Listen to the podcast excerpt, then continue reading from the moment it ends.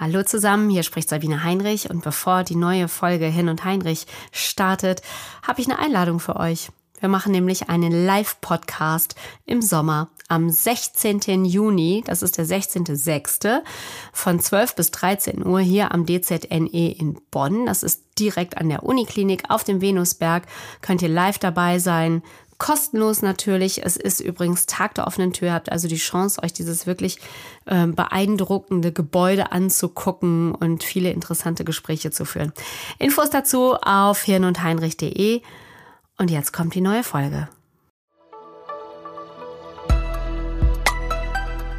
Hirn und Heinrich, der Wissenspodcast des DZNE. Hallo zusammen, ja, herzlich willkommen zu ähm, einer ganz besonderen Ausgabe heute von Hirn und Heinrich, unserem Podcast äh, vom DZNE. Das ist das äh, Deutsche Zentrum für Neurodegenerative Erkrankungen.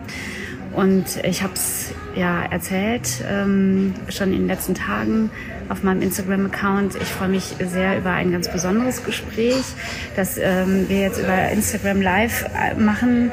Und zwar mit einem Mann, der mich ähm, im vergangenen Jahr so sehr beeindruckt hat.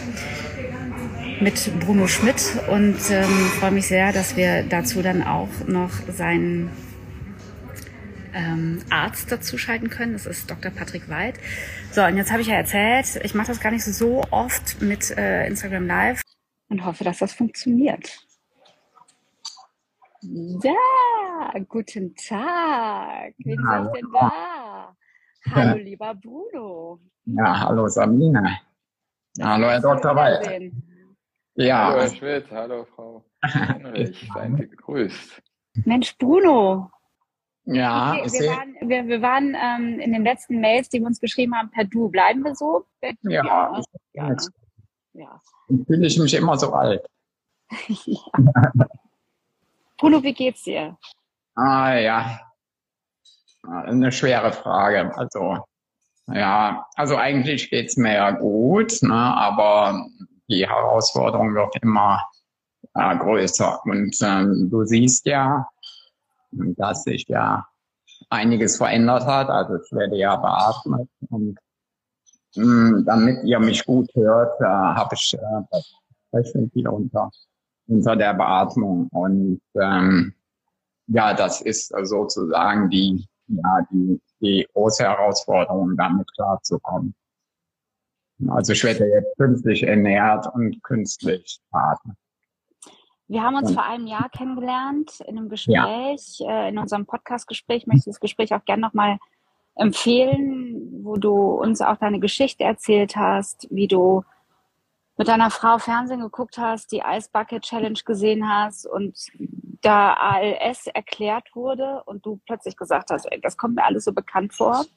Ja. Ähm, was mich nachhaltig beeindruckt hat, war ähm, in dem Gespräch, war vor allem deine Stärke, deine ja. Entschlossenheit und deine Kraft und gleichzeitig aber auch, und dieser Satz, der ist mir so gar nicht aus dem Kopf gegangen, weil ich auch merkte, dass ich damit gar nicht so gut umgehen kann.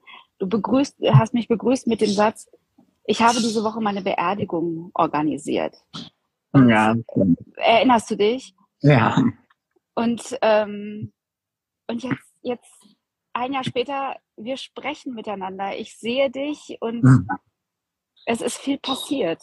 Ich bin ja. ganz begeistert, dass du da bist. Ja, das ist äh, ja letztendlich ähm, habe ich ja von Anfang an gesagt, dass ich diesen Schritt gehe. Und das ist ja eigentlich ähm, der größte Einschnitt so bei der ALS. Und ähm, ich meine, viele denken, na ja, so ein Schnitt, das ist ja Pille-Palle, eigentlich ist es das, aber was dann danach kommt, also äh, ob das jetzt die Pflege ist und das ganze Händchen drumherum und ähm, also das ist schon eine riesen, riesen Herausforderung und ähm, das war ja auch nicht klar, wo wir uns oder wo ich mich entschieden habe, das zu machen. Ähm, letztendlich habe ich das ja vorsorglich gemacht, weil ähm, ich ja ja die Atemmaske hatte, aber ähm, ich so viele Aussätze hatte und das ist dann nicht ganz ungefährlich. Also habe ich mich dafür entschieden und äh, bei vielen ALS-Patienten ist das ja so, dass die praktisch aus der Notsituation sich dann dafür entscheiden. Mhm. Ähm, ja, also ich habe mir das ja vorgenommen, weil, weil ich gesagt habe, ähm, muss das spüren, wie das für mich ist, um damit klarzukommen. Und wenn man es nicht probiert, weiß man nicht, wie es ist. Und ich bin eigentlich davon überzeugt, dass ich jetzt äh, nicht mehr da wäre, wenn ich mich äh, nicht so entschieden hätte. Ähm, zumal kam ja jetzt noch äh, vorletzte Woche, waren wir alle mit Corona infiziert hier. Ja, und ich auch. Richtig, aber mein Hausarzt, der hatte mich äh, ja so drei, vier Wochen vorher geboostert. Also ich habe ja alle Impfungen um das hier nochmal zu sagen, wenn ich die ganzen Diskussionen am Fernsehen sehe, könnte ich aus dem Rollstuhl springen. Ja, ähm, die ganzen Verrückten da, die sich nicht impfen lassen wollen für so einen Scheiß. Also ich verstehe die Welt nicht. Also die Politik hat in meinen Augen, das gehört zwar jetzt nicht hin, aber das muss ich ganz kurz erwähnen. Ähm, es ist genauso, wie es beschrieben wird. Wenn man geboostert ist, kann man infiziert werden, ja aber ich habe gar keine Symptome gehabt. Also Boah, ich, ich war so der Einzige, ich war der Einzige hier zu Hause, der keine Symptome hat. Ähm, wir haben ja jeden Tag getestet. Ja, wir haben jeden Tag alle durchgetestet. Und ähm, dann waren die anderen schon eigentlich alle genesen und dann war ich positiv. Aber habe gar keine Symptome gehabt.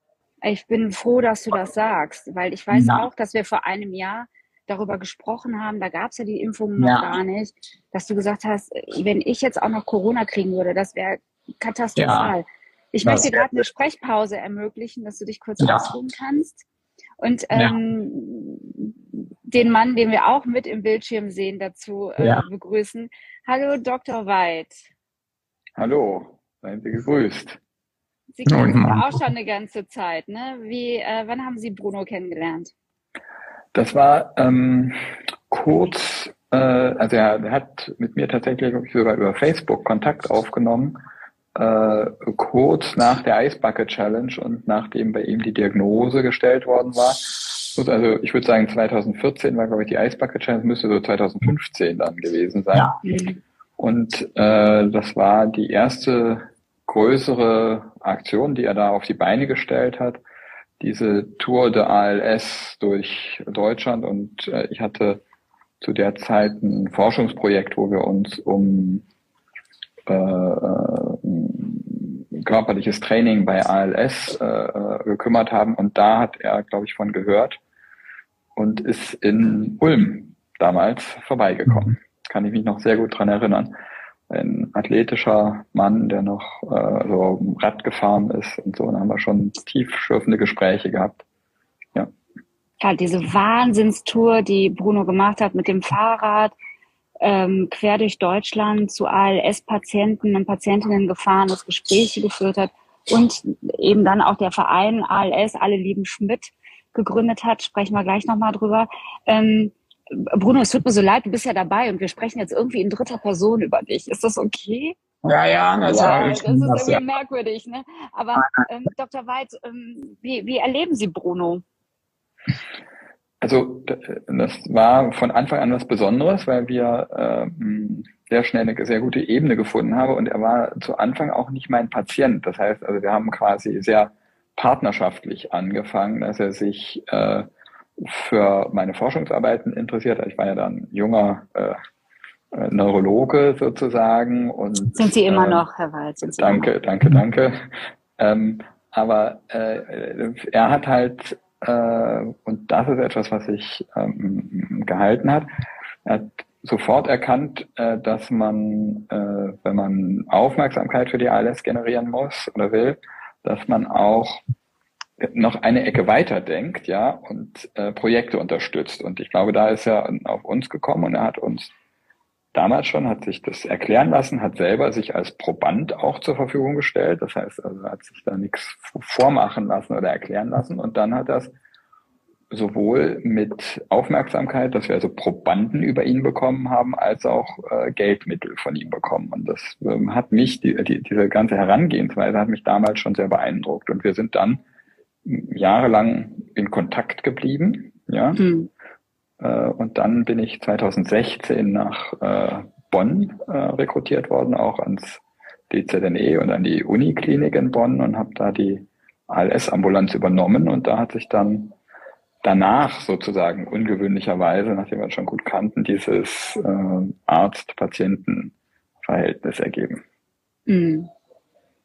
Jetzt war ja vorgestern, Bruno, ein ganz besonderer Tag. Ähm, du hast eine Auszeichnung bekommen, und zwar die Bundesverdienstmedaille. Mhm. Also. Ich hab sie auch an jetzt, ne? ah, klar, ich sehe es, ich sehe es. Ja. Ja. Ja, ja. Wow. ja. Extra mal, wie war das? Hm, ja, letztendlich ähm, äh, hatten wir ja Post bekommen. Das ist jetzt, weiß ich nicht, sechs Wochen her. Und ähm, meine Tochter kam mit dem Brief rein und sagte, Papa, soll ich das mal vorlesen? Also ja, habe noch gesagt, na ja, wenn das von Kreisgüren kommt, kann halt nichts Gutes sein. Hab schon, hab schon gedacht, ähm, ich wäre zu schnell Auto gefahren oder so. Ja, und ähm, ja, das halt mein Humor und hat, äh, dann hat meine Tochter mir das vorgelesen. Und dann habe ich gesagt, hä, was wollen die denn jetzt von mir? Also irgendwie habe ich das überhaupt nicht äh, wahrgenommen. Und ähm, da habe ich auch tatsächlich ein paar Wochen für gebraucht, irgendwie, um mich ähm, darauf irgendwie, ja, weiß nicht, einzustellen oder zu freuen. Es war irgendwie bis äh, vorgestern halt, ja, irgendwie so nicht real für mich. Ja, aber ähm, als dann ja unser Landrat, der später an dann äh, ja so diese dieses Prozedere zuerst mal erklärt hat, ähm, habe ich dann doch gedacht, naja, kann ich mir jetzt doch was drauf einbilden. ja. Du kannst ganz schön stolz auf dich sein, denn du bist ausgezeichnet ja. worden eben für dein Engagement ähm, ja. diese fiese Erkrankung, man kann es nicht anders sagen, eben in die Öffentlichkeit zu holen und in die, ja, dass ja. wir darüber reden, dass da äh, gesprochen Richtig. wird. Ja, also das war schon sehr emotionaler Moment. Ich meine, ich habe da ganz viele schon gehabt. Ähm, Gott sei Dank konnte ich mich an dem Abend dann doch äh, relativ gut zusammenreißen weil bei der ALS äh, ist da so die Emotionen und so, die sind da für mich dann auch ganz stark ausgebildet, dass ich dann äh, manchmal so bitterlich meinen muss. Aber ähm, nee, es war ein ähm, sehr schönes Event, auch wenn das jetzt im kleinen Kreis war. Wir hatten das ja vorher ähm, größer geplant, aber dass wir dann wirklich selber infiziert waren, genau zu dem Zeitpunkt, war ich ja noch in Quarantäne. Ähm, aber ich war auch gar nicht ansteckend. Also, naja, ähm, nee, es war ähm, ja ein toller, toller Abend und toller Moment. Ich Herr Dr. Ich, Weid war ja auch dabei. Genau, Herr Dr. Weid war dabei und der hat mir nämlich erzählt, ähm, ja. dass du die Chance natürlich da auch genutzt hast. Äh, da waren Politiker und Politikerinnen, ähm, nicht nur einfach dir die Medaille an die Brust heften zu lassen, sondern denen auch eine ja. klare Ansage zu machen, was jetzt ja. bitte weiter passieren soll. Was ist dein. Wunsch? Ja, mein, mein Wunsch ist halt, ähm, ja, dass äh, die Öffentlichkeit da weiter natürlich äh, so ein bisschen auf uns guckt. Und ähm, ich glaube, ich weiß, wo darauf hinaus willst. Ähm, auf diesen Ehrenamtspreis im Kreis Düren. Ja, und ähm, ja, da hat man mich ja auch mehrfach nominiert aber gar nicht berücksichtigt. Und dann habe ich natürlich mit meinem ja, Humor ihm dann gesagt, na ja, dann habe ich das, ist das ja leichter zu bekommen, das Bundesverdienstkreuz, als die Ehrung in Kreis Düren. Und äh, er hat dann auch direkt reagiert und hat gesagt, na ja, ähm, hat aber auch nochmal kurz erklärt, wie das dann so abläuft, dass man dann zehn Jahre im Prinzip das Ehrenamt machen muss, um das zu bekommen.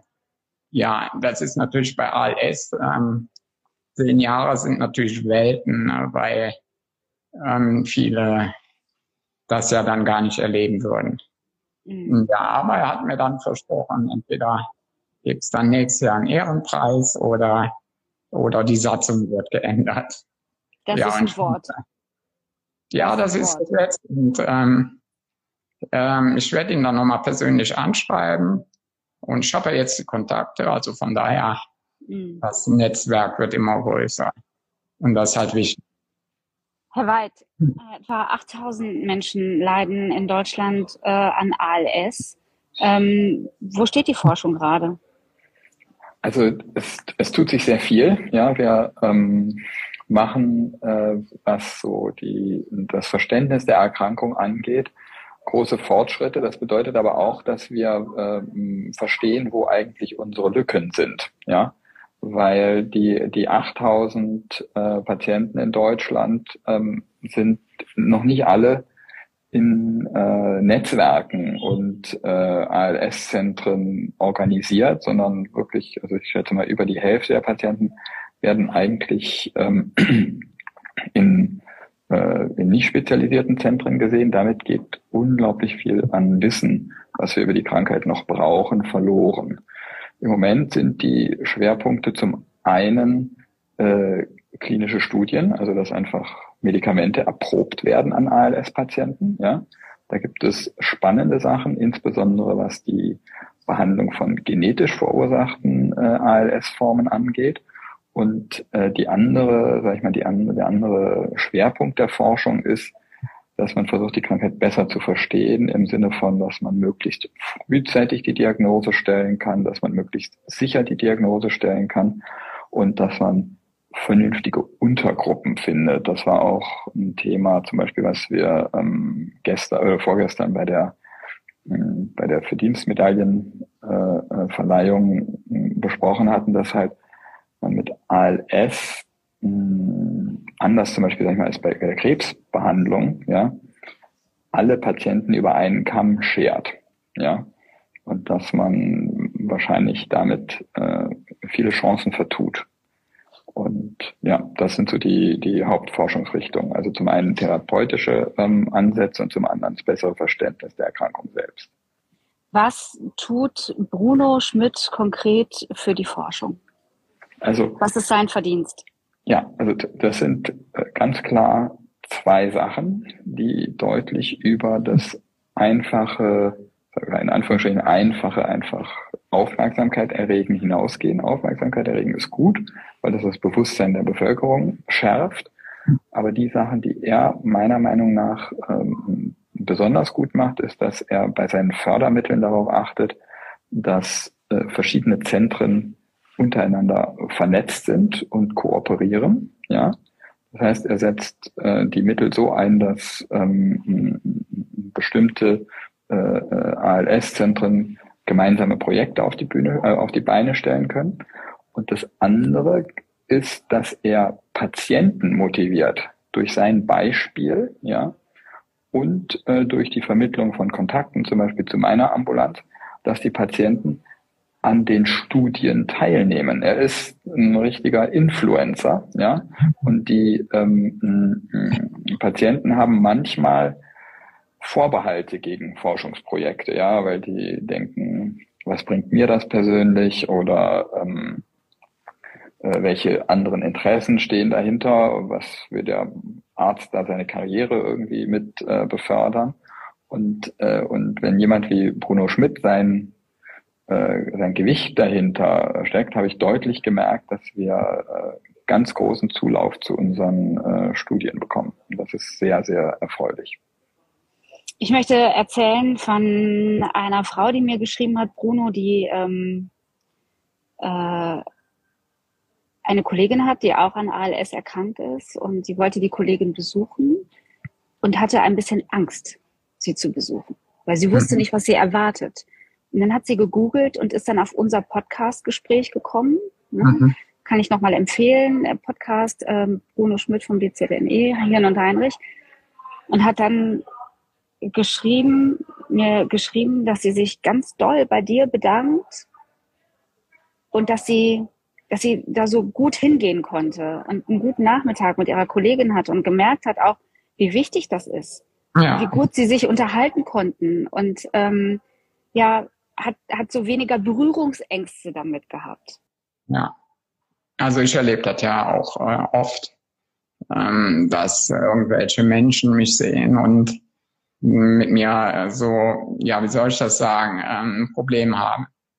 Ja, wie spreche ich den jetzt an? Und also ich bin ja, ich wohne ja letztendlich in dem Ort, wo ich äh, ja schon immer lebe und ähm, die Leute kennen mich auch alle, aber viele haben tatsächlich ein Problem damit. Letztendlich bin ich ja genau der gleiche wie vorher, nur ich kann mich halt nicht bewegen und äh, sehe ein bisschen anders aus, aber letztendlich ähm, ist das halt super wichtig und ich weiß ja, äh, als wir die erste Patientin ähm, besucht haben vor unserer Tour, damit ich mich mal auf die Situation einstellen kann. Ja, das war, boah, echt, also da ging es mir genauso. Ähm, und das war eine Patientin, die auch im Film drin war, die Anja, und die hat mich auch da sehr imponiert. Ähm, die war ja auch schon im Endstadium beatmet. Aber letztendlich ähm, hat sie ja wir sind ja vom Kopf her ganz klar. Ja, also ist nicht wie bei der Alzheimer. Na, also meine Mutter ist ja auch dieses Jahr verstorben als äh, an, an, ja, an Alzheimer und ähm, letztendlich hat das ja alles was miteinander zu tun, aber ähm, da war es genau andersrum. Meine Mutter hat mich nicht mehr erkannt. Ja, und die hat nicht mehr gesprochen. Und sie hat praktisch durchgeführt. Und ähm, das fand ich eigentlich noch, noch viel schlimmer. Also für mich war das, das war die Hölle, wenn ich die gesehen habe.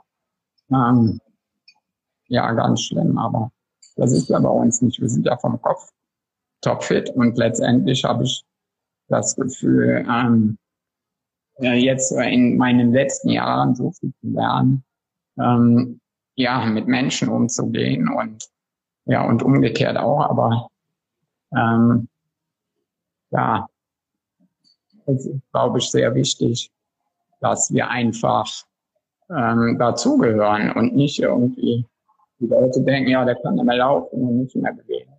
Und der ist schwer bin oder was, ist ja nicht so. Uns fehlen ja nur die Muskeln.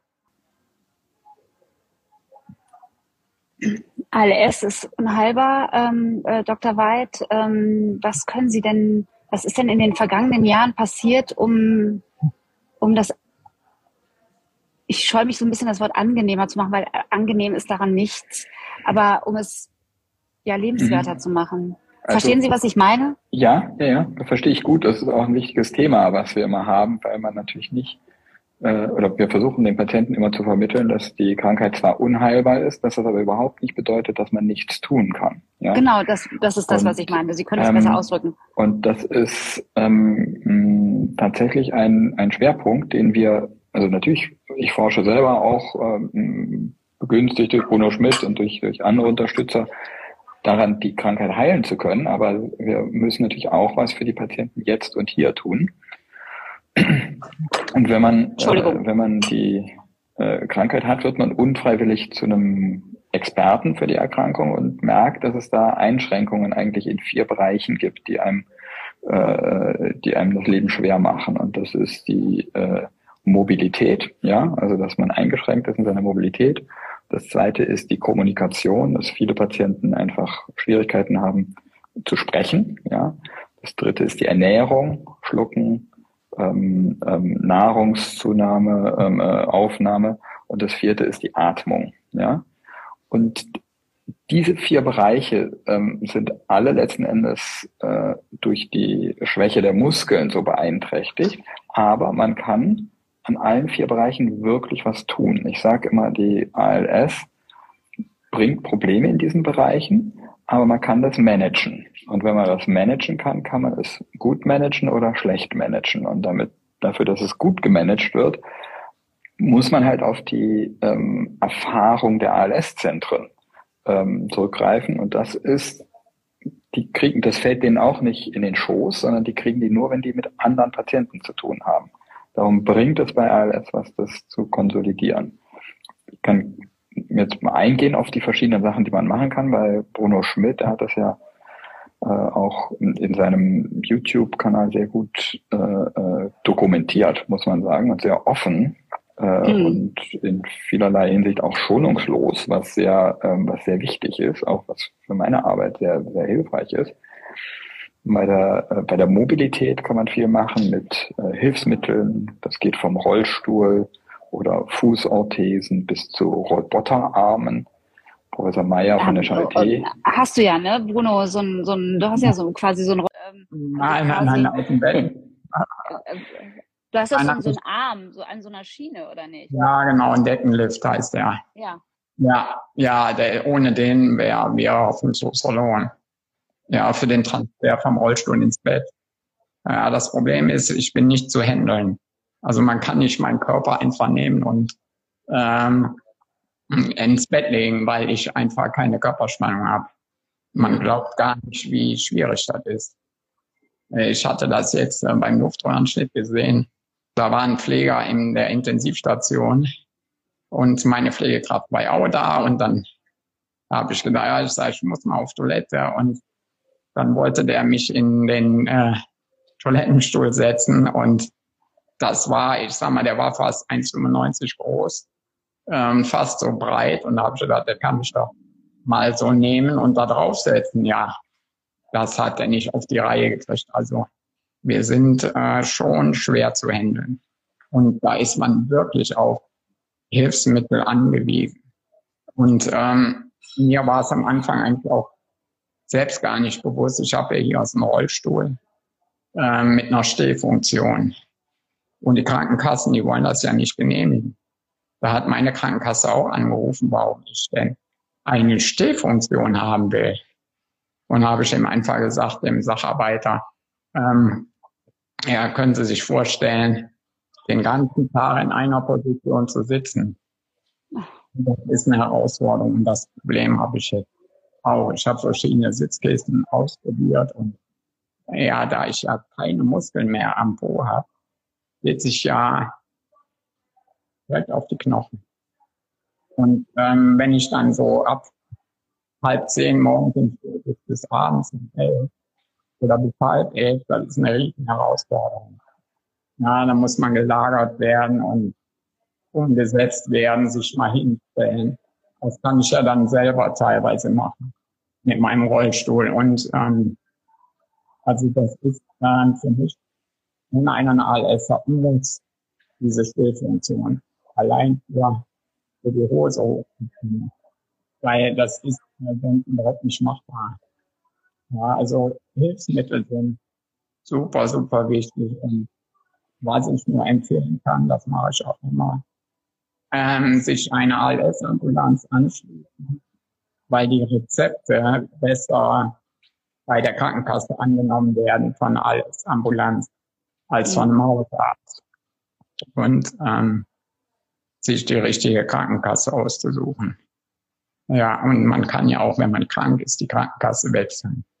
Wenn das finde ich so Wahnsinn, dass du das auch, auch ganz praktisch so, auch das ist deine große Stärke, ne? dass du sagst, so Leute, ich habe das erlebt, das erlebt, ja. ich empfehle das und dies. Und ich sage immer wieder, auch bei allen anderen Gesprächen, die wir bei diesem äh, Podcast haben, bei Hirn und Heinrich, das ist eben ähm, ein Einschnitt für die ganze Familie, ja, und, und ähm, dass man erstmal verstehen muss, was geht da alles. Ja. Das ist wahnsinnig komplex. Ja, also letztendlich erkrankt ja die ganze Familie und nicht nur ich. Also die, ich glaube, dass es manchmal für die, die, die drumherum stehen, schlimmer ist als für mich selber.